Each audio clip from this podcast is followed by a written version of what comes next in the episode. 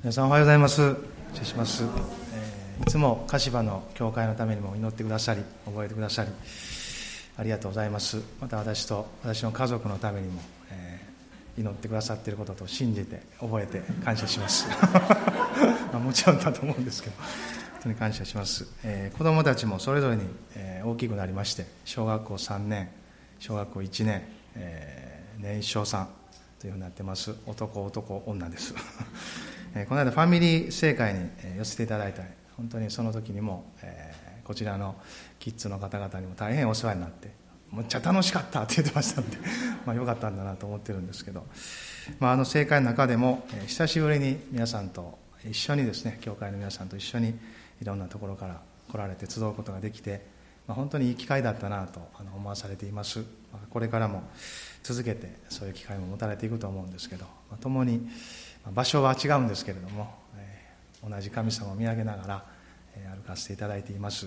2年ほど中継の礼拝を一旦ちょっと置いてですね自分たちで礼拝も担っていこうということで今そんな形でも歩き出しているんですがでも、えー、時々福野先生やワーカーの人たちと交わったり、え、集合を見たりしながらですねあの同じような霊的な流れの中で導かれているんだなということをですね思わされて本当に心から感謝しています、えー、今もシオン兄弟の証聞きながらですね私も、えー、この教会で献身させていただいて KBI にも行き、えー、今に至るまで導かれてきたんですけど本当に神様の恵みとともにですねあの教会の皆さん福野先生また小杉先生をはじめ兄弟姉妹の祈りと交わりの中であの育てられてきたなというふうに本当に心から思っています。いまだに育てられ続けてるなと まあそんなことも感じながらですねあの主と主の教会の温かさを感じながら、まあ、同時にその中で主に選ばれて召されたという中にあってですね神様に続けて従っていきたい。共にそのような道筋を見失わずに歩いていきたいなと、まあ、そのように思わされています。え本当に一人の兄弟が召された時でもあるんですが同じ道に召され歩いている一人の者としてまたお互いとしてですねもう一度主の前にその道筋を見出していくことができればと思っています、えー、今日の御言葉はですね創世記のまず2箇所開きたいんですがまず1箇所は35章の9節から15節創世記35章の9節から15節です。まあ、ヤコブの箇所なんですけども、一緒に読める方はですね、どうぞ声を揃えて一緒にお読みください。こうしてヤコブがパダンアラムから帰ってきたとき、神は再び彼に現れ、彼を祝福された。神は彼に仰せられた。あなたの名はヤコブであるが、あなたの名はもうヤコブと呼んではならない。あなたの名はイスラエルでなければならない。それで彼は自分の名をイスラエルと呼んだ。神はまた彼に仰せられた。私は全能の神である。埋めよ、増えよ、一つの国民、諸国の民の集いがあなたから出て、王たちがあなたの腰から出る。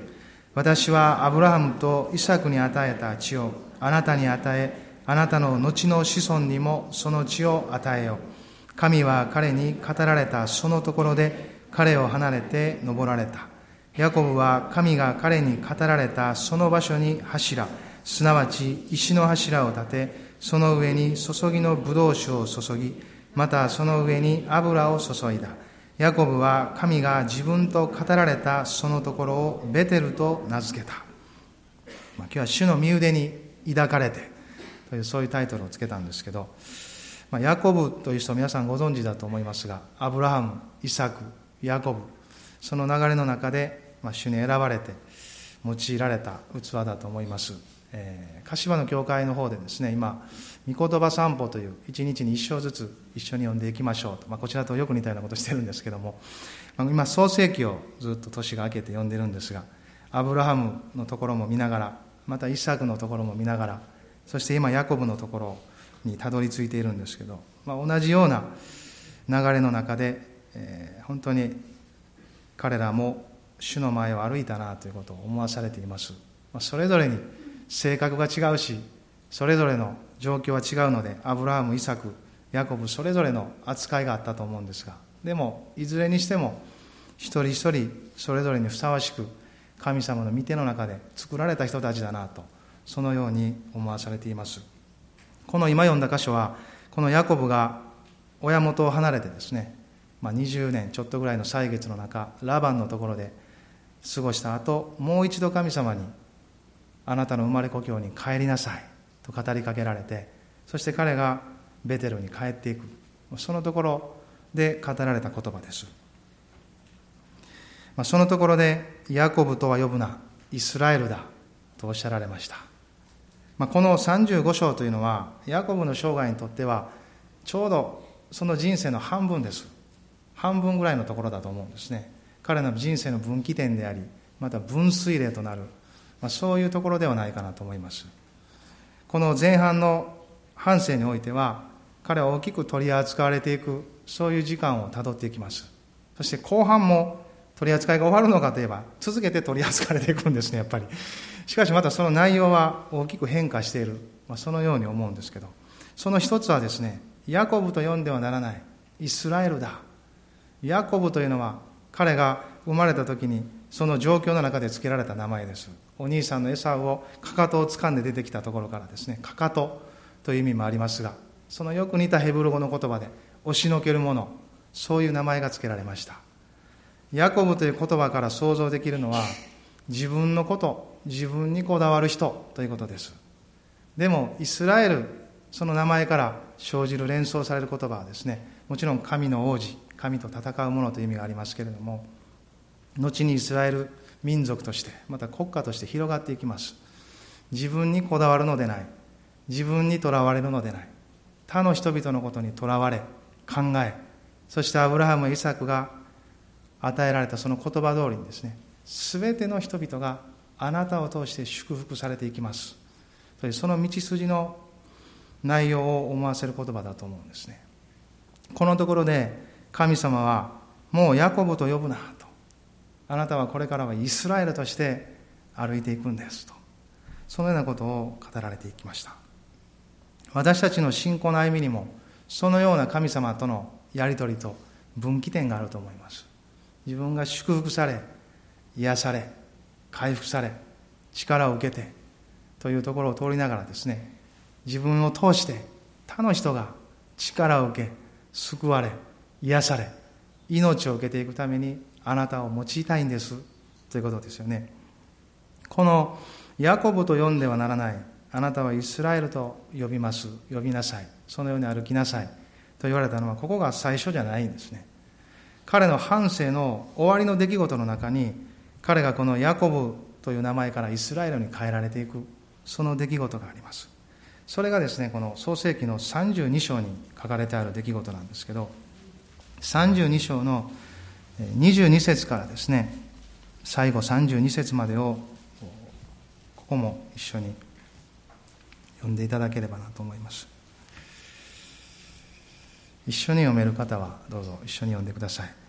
しかし彼はその世のうちに起きて二人の妻と二人の女奴隷と十一人の子供たちを連れて野木の私を渡った。彼らを連れて流れを渡らせ自分の持ち物も渡らせた。ヤコブは一人だけ後に残った。するとある人が夜明けまで彼と格闘した。ところがその人はヤコブに勝てないのを見て取ってヤコブの桃のつがいを打ったのでその人と格闘しているうちにヤコブの桃のつがいが外れた。するとその人は言った。私を去らせよ。気が、夜が明けるから。しかしヤコブは答えた。私はあなたを去らせません。私を祝福してくださらなければ、その人は言った。あなたの名は何というのか。彼は答えた。ヤコブです。その人は言った。あなたの名はもうヤコブとは呼ばれない。イスラエルだ。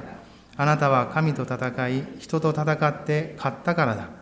ヤコブがどうかあなたの名を教えてくださいと尋ねると、その人は一体なぜあなたは私の名を尋ねるのかと言って、その場で彼を祝福した。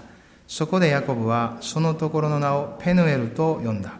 私は顔と顔とを合わせて神を見たのに、私の命は救われたという意味である。彼がペヌエルを通り過ぎた頃、太陽は彼の上に昇ったが、彼はその桃のあたりために足を引きずっていた。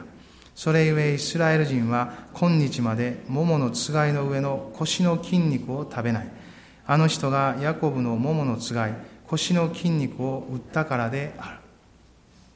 まあ、これはペヌエルの経験と言われるヤコブの生涯においての大きな出来事の一つです。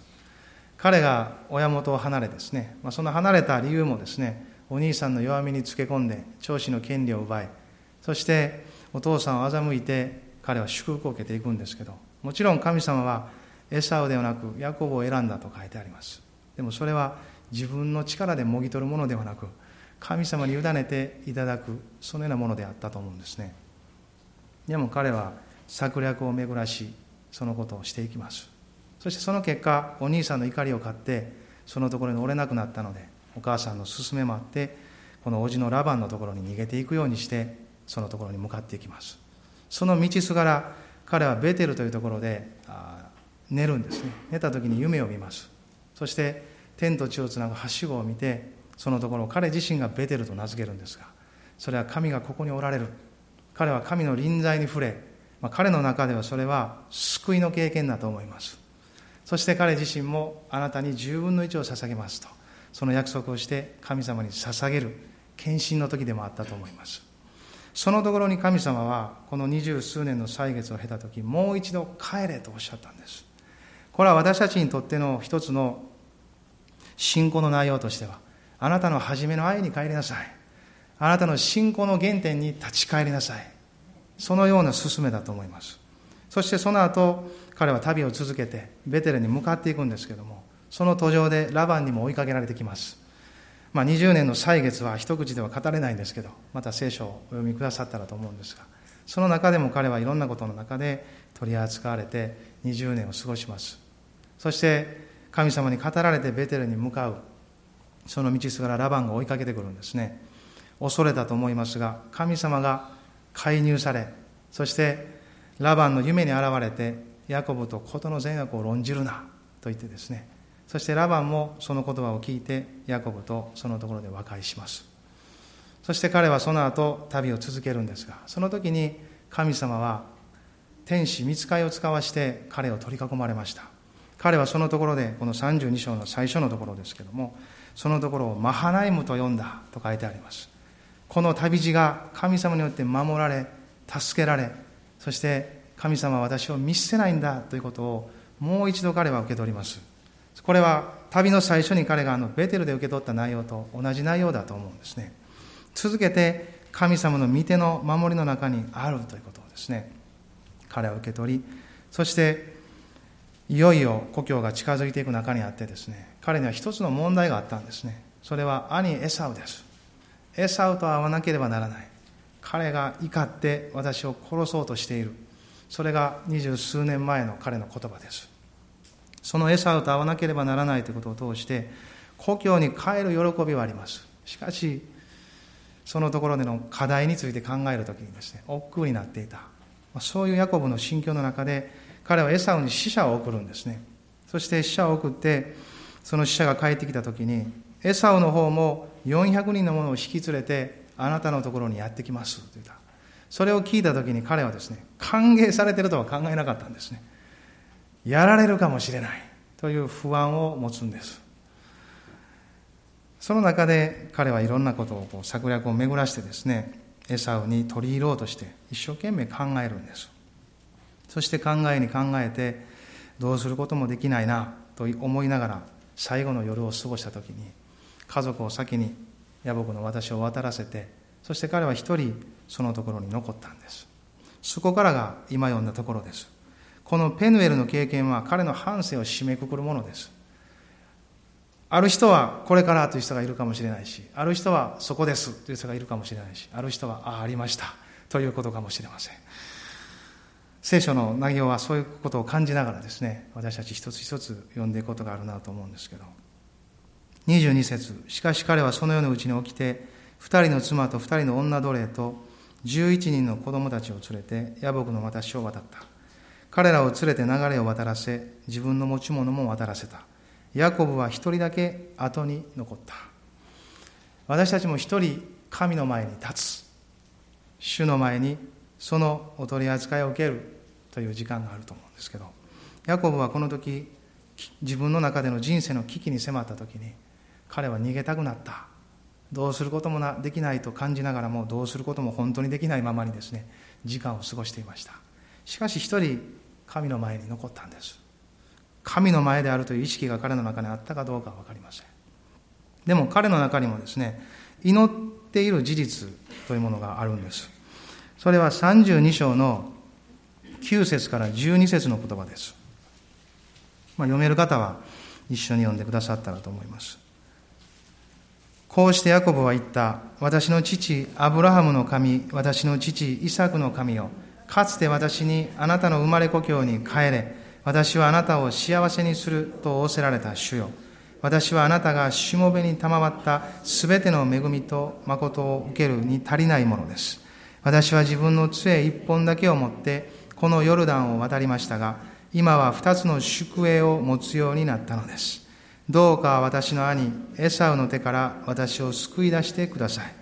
彼が来て私をはじめ母や子供たちまでもうちはしないかと私は彼を恐れているのです。あなたはかつて私は必ずあなたを幸せにし、あなたの子孫を多くて数えきれない海の砂のようにすると仰せられました。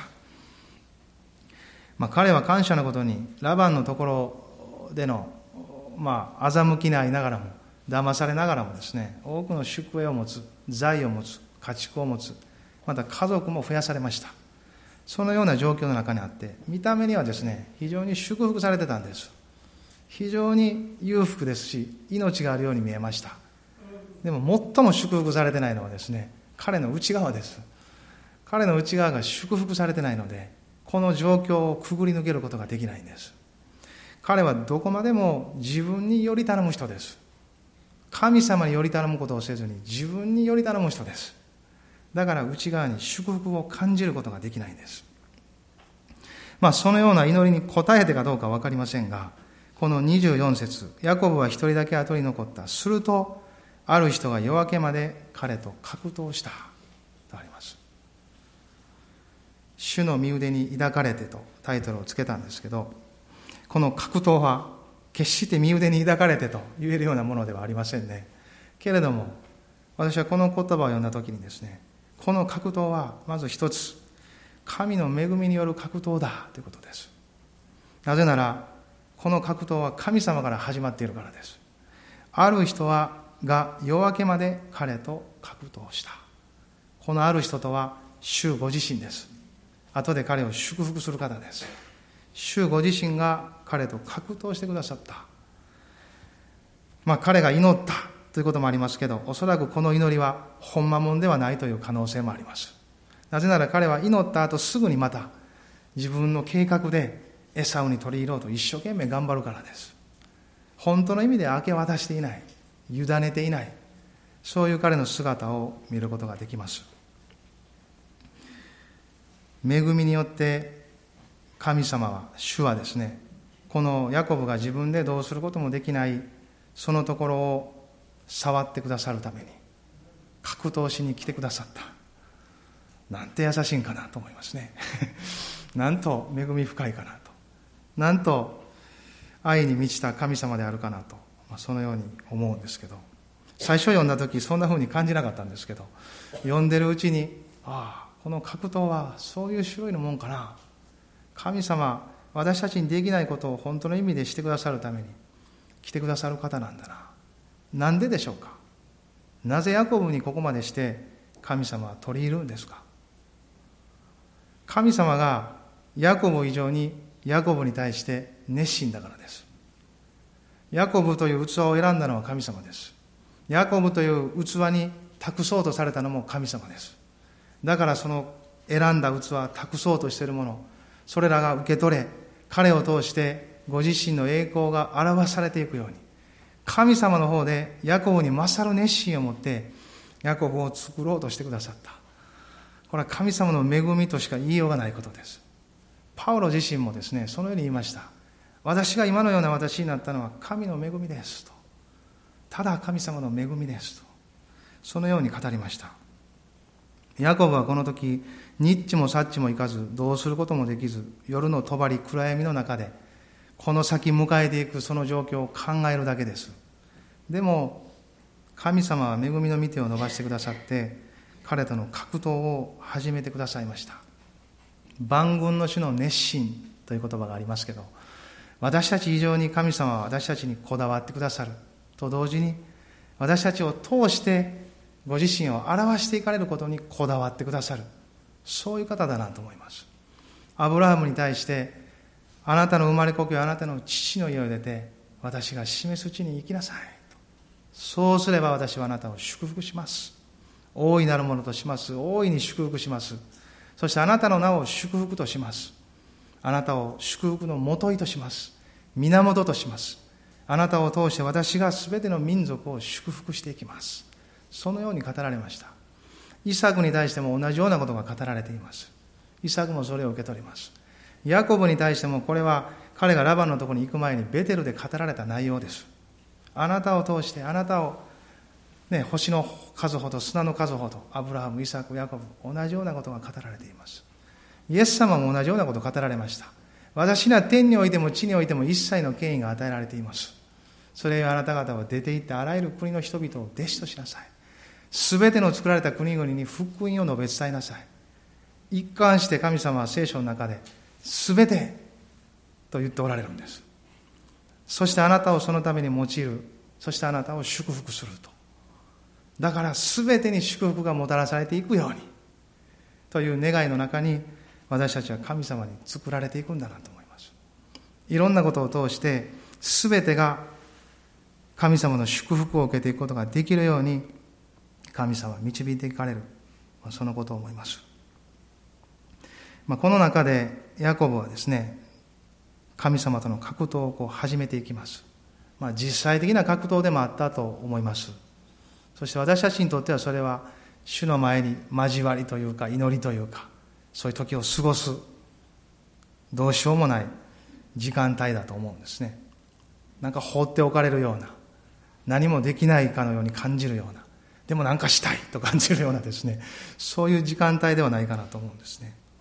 その中で神様はあれをするのかこれをするのかこれを選ぶのかこれを決めるのかということを異常にですねあなたはどこに立ってるんだと。何に頼ってるんだ何に信頼して歩こうとしてるんだということを語っておられるのではないでしょうか。ヨシアもかつてですねイスラエルの民たちをカナンの地に引き入れる前にです彼も考えました。どんなふうにしてあのカナンの地を攻めてることができるんかな。神様約束はしてるけれどもどんなふうにして勝ち取ることできるんかなと思ってた時に神様はそこにも来てくださいました。神様の方から来てくれました。そしてヨシアは尋ねるんですね。敵ですか？味方ですか？でもその方はおっしゃいます。敵でも味方でもない。主の分の将であると。この戦いは私が戦うんですと。私がなそうとしていることです。ということをはっきりさせます。そして足の履物を脱ぎなさいと言われてヨシアは履物を脱いでいきます。その後エリコが破れていきます。そして全てがその後進められていきます。このところでもヤコブが自分で突き破ることができない。その内面における主に信頼するという壁をですね神様は破るために来てくださった。私たちもそういう時ないでしょうか。なんかこの先自分で行くのに行かれへんな。分かってるけどどうしたらええんかな。というこの外面的なことというよりも内なる壁のようなですね。突き破られなければならないものがあるねんけども突き破ることができない。というですね。それらの中にあって神様は私たちを訪れてくださる方です。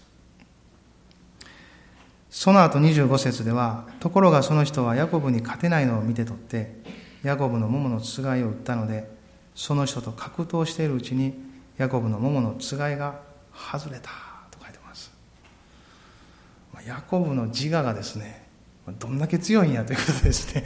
あの神様にあんたには勝たれへんわって言われるぐらいに自我強いんです。皆さん彼の自我の強さはですねどれぐらい強いかというとですよラバンでもってしても彼の自我を砕くことはできなかったんです。ラバンっていうのはですねヤコブのずる賢さとですね欺くその彼の気質を打ち砕くために神様に選ばれた器です。その器でもってしてでもその最終的なところを打ち砕くことができないんですよ。これは神様にしか触ることのできないその人の内なる自我です。ここはですね、まあ、人間が用いられたり環境や状況がそのことに用いられたりするんですけど最終的にそれをするのは神様ご自身です。これはなかなか破れないものですよね。神様もうなったんです。あんた強いなって。語れあんたには語れへんわ。まあ事実神様はそんなに弱いのかなと思うんですけど、まあ、でもイエス様の十字架見る限りですね。弱くなってくれたんですよね。あんた強いなって言ってくれるんです。そういう方です、まあ、しかしそのままではですねヤコブは命を得ることができないんです。ですから神様は彼の桃のつがいを打ったんです。これは自我を打ち砕いたんですね。神の恵みによって始められたこの格闘は自我を打ち砕く格闘になったんです。砕かれ方が強ければ強いほどひどいのかもしれません。わからないです。それぞれに。それぞれの歩みの中で経験されることではないかなと思うんですけど。ヤコブは桃のつがいを外されます。彼の人格の中心である自我が打ち砕かれます。そのような経験をここでしていくんですね。この一つ一つはですね神様の恵みによることです。人にはできないことが神にはできます。神には不可能なことは何一つないからですと。私たちはよく宣言するですね。でも最も大いなる奇跡はですよ。私たち自身というものが打ち砕かれることです。主の前に張り合わされていくことです。その自分というものが発する全てのものからですね。神様という方に移されることです。これほどの奇跡はないんですよ。私はこのことのために神ができないことは一つもないと。そのように信じたいです。いろんなことの中に私たちはそう祈るんですけど最も中心的なことはそこであると思うんですね。この私がこの人間が打ち砕かれさえすれば全てが流れていくんだということですよね。イエス様はそのために先立って打ち砕かれてくれました。十字架で。打ち砕かれてくれたんです。ハレルヤ。私たちは誰もたどったことのない道筋を持って打ち砕かれるのではなくすでになされたすでにあるところの見えるところの信じることのできるところのものを通って打ち砕かれていきます。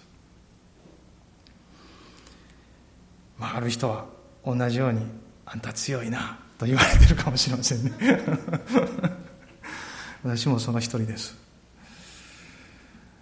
しかしこのことを通してヤコブからこう命が流れていく経験するんですよね。まあ新約聖書を見てもですね同じような経験していきますね。ペテロもそうじゃないですか皆さん。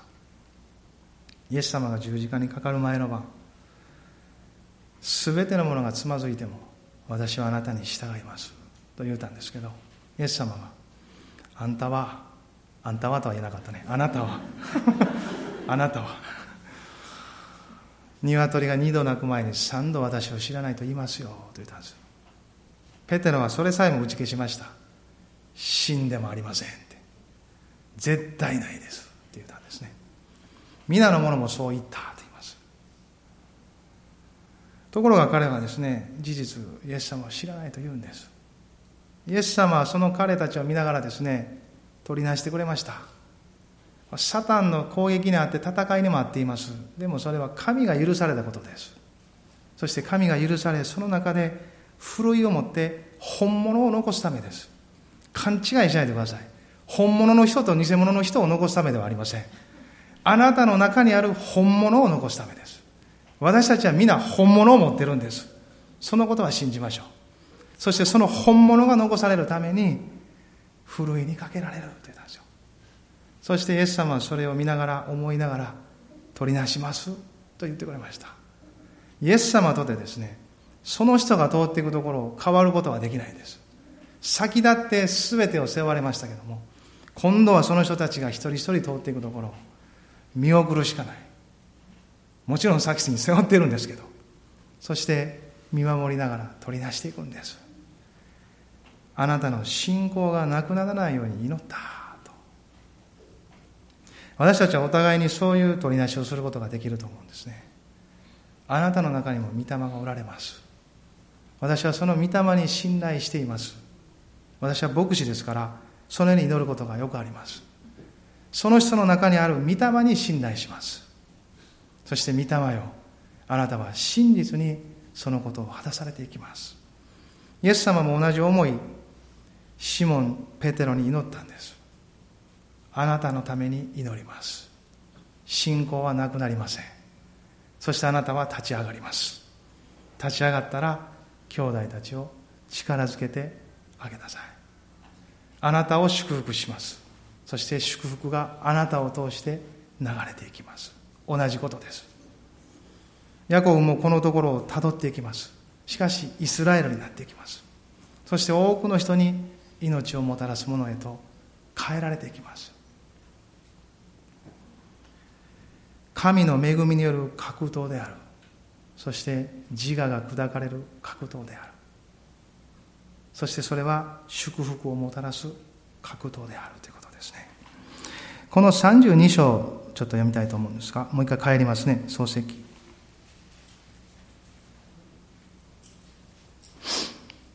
26節一緒に読みましょうか。するとその人は言った。私を晒せよ。夜が明けるから。しかしヤコブは答えた。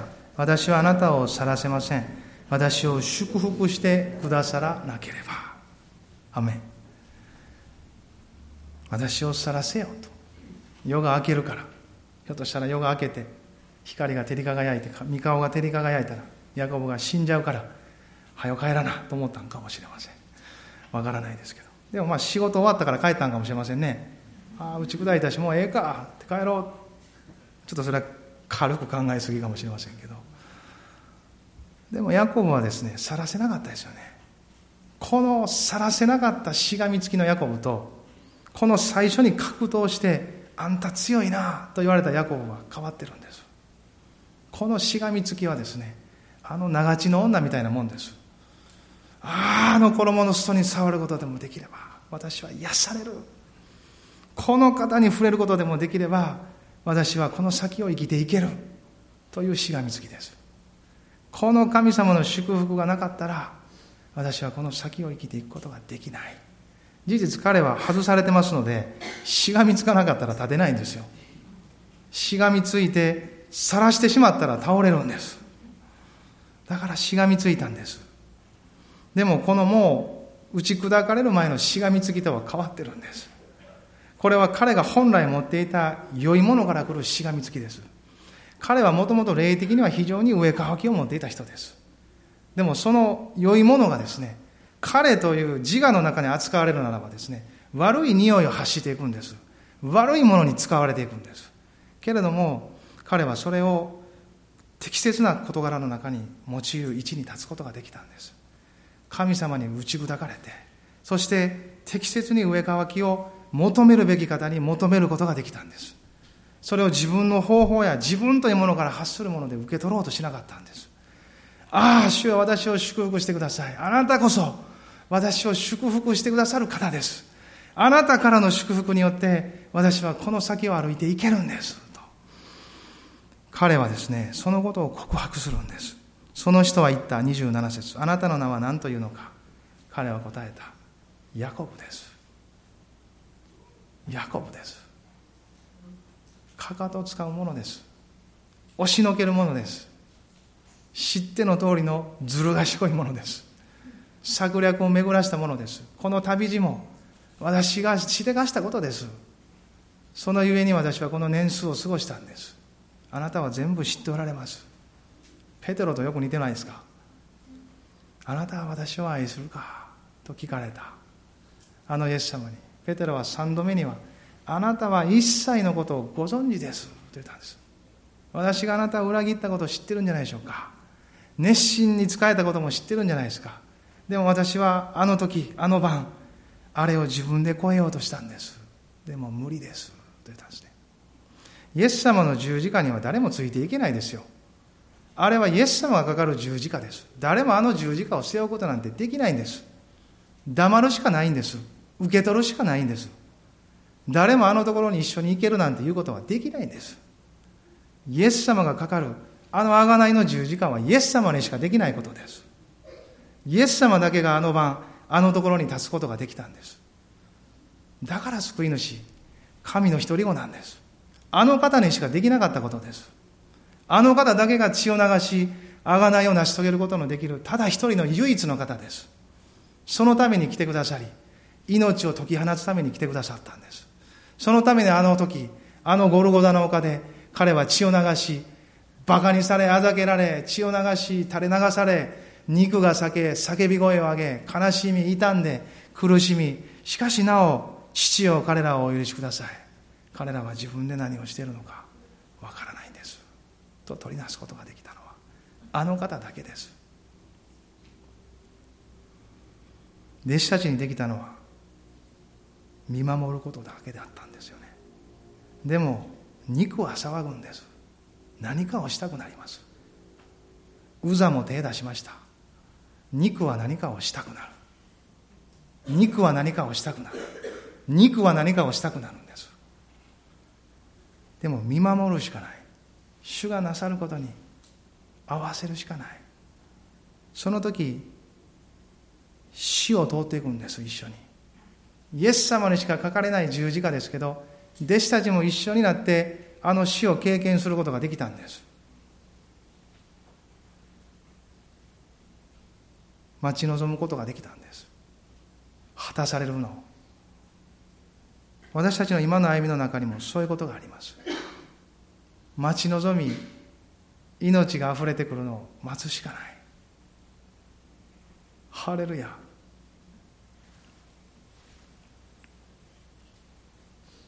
自我により頼む人の特徴はですね自己保身です。自分を守ります。自分を守るということを軸にしながら全てを考え出します。そして自分を守るところから来るのは怒りです。それが果たされそうにないから感じるからです。逃亡します。これヤコブの姿にも見えることです。エサウから逃げました。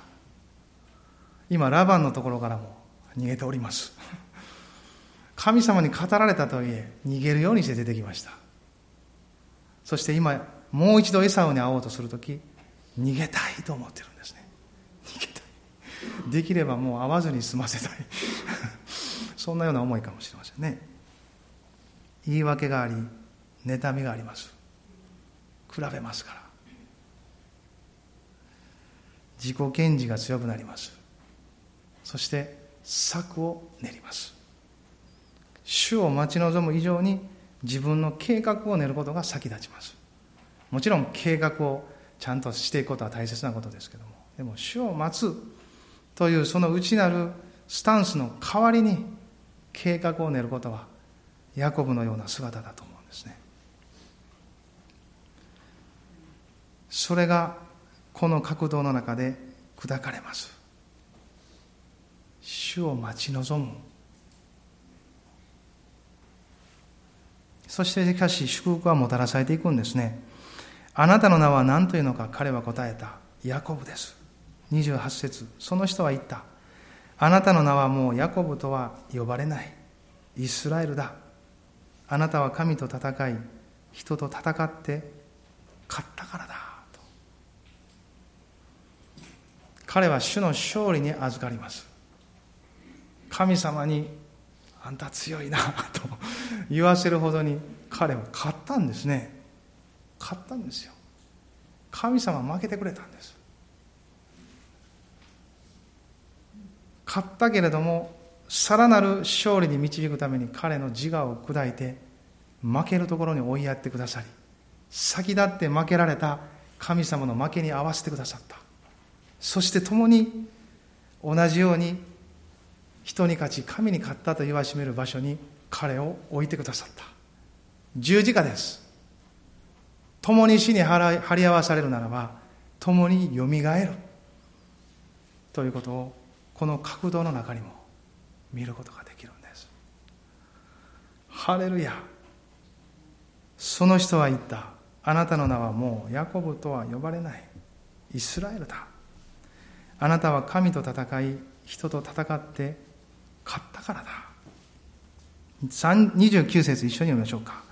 ヤコブがどうかあなたの名を教えてください。と尋ねるとその人は一体なぜあなたは私の名を尋ねるのか。と言ってその場で彼を祝福した。名前は言いませんでしたけど行動で表しました。私はあなたを祝福する者。全能の主であると。祝福してくださった。そしてヤコブはペヌエルと呼んだんですね。神様と顔と顔と合わせて取っ組み合いをする人は幸いな人です皆さん。彼は形はどうあれ神様にハグされたんです。ハレルヤ。ハグされてるんですよ。そして打ち砕かれたんです。近づく人は抱きしめられます。そして砕かれます。私たちは人間ですただの。ただの土くれです。罪人ですよ。光の中におるこの方にこの生身の体で近づくことなんてできないんですよ。しかしイエス様は先立って言ってくださり恵みを注いで信じる者を救ってくださりもう無代価で直近で近づくことができるようにしてくれた。けれどもそのところから私たちを通して祝福が流れていく時には私たちはその同じ胸の中で扱われていくんです。同じ腕の中で変わらないです。愛されてるんです。許されてるんです。祝福されたその腕の中です。同じ腕の中で神様は作り変えていかれるんです。同じ御霊の働きの中で作り変えられていくんです。私たちを救った御霊の働きは私たちを作り変え続けるんです。御霊で始まった私たちは肉で完成しません。この方に委ねる時この方により頼む時作られ続けていくんです。ハレルヤ。ヤコブは自分で自分を作ることができないと悟ったんです。神様の手に委ねるしかないと悟ったんです。誰も自分で自分を作ることはできません。多少自分の力でできる範囲で律することができてもそれを超えていくものに出会った時に私たちは降参するしかないんです。神様あなたが私を祝福してください。あなたの祝福によって私はこの先を歩いていくことができますと。死が命をもたらしていきます。私は父が召された時ですね。その病床にあって最後を見とる中でですね人は本当にこの肉体というものを狩り宿としているんだなということを感じました。まああまり言い過ぎると異教的になるかもしれませんけど。魂抜けるのは分かりました。ふってその人のうちから魂が抜けてったな、まあ、霊が抜けてったな。そしてあ主の身元に帰っていったんか。と思いました。しかしこの狩宿を与えられている時間は大切な時間です。朽ち果てる時まで私たちに委ねられたこの人生という時間は大切な時間です。神様と取っ組み合いをする時もあればですね一緒に肩を組んで歩く時もあり和やかに手をつないで歩く時もある。いろんな時は歩きますけれどもいずれにしてもこの方のところに泊まりこの方と共に歩く人生は貴重なものです。私たちはそのような絶大な救いを受けております。主の死は主主の生徒の死は主の目に尊いという言葉があります。文字通りこの地上から離れる時もそうですが生きながらにして主の身胸の中に生き続けていくそのような人の死は尊いんです。そのような領域に生き続けることのできる私たちです。その恵みを今朝も一緒に受け取りたいですね。この RCI の諸教会がそしてまたこの JC をはじめ日本の教会がそのような命にあふれてこの世界にまで届いていく神の命の管となっていきたい。その器であり続けたい。そのように願います。立ち上がって祈りましょう。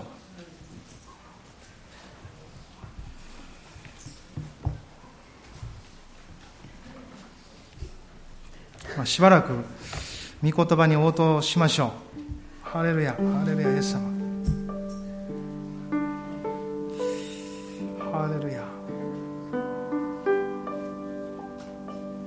主を待ち望んであなたがもし祈る言葉があれば祈ってください。応答する言葉があれば応答してください。ハレルヤハレルヤハレルヤ。ハレルヤラバシャタカマナサルバラタラマシャラおおエス様。神様と組み打ちをする格闘するその中にある方がいらっしゃるでしょうか。主は必ずあなたを任してください。ご自身の勝利に預けてくださいます。ハレルヤ。あなたは主の祝福を受け取っていきます。ハレルヤ。ハレルヤイエス様。ハレルヤハレルヤ。今一人一人を訪れてください。触れてください。精霊様。よろしくお願いします。豊かに望んでくださり内側でご自身をお表しください。ハレルヤ。ハレルヤ。ハレルヤ。おおイエス様。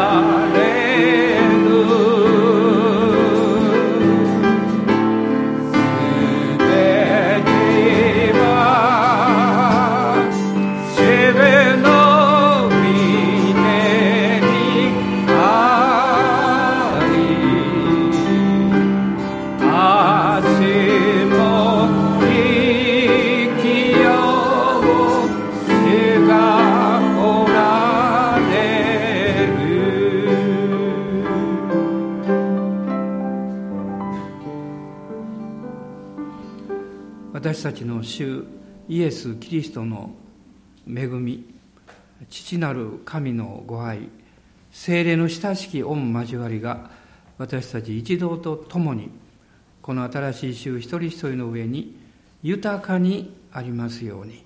アーメン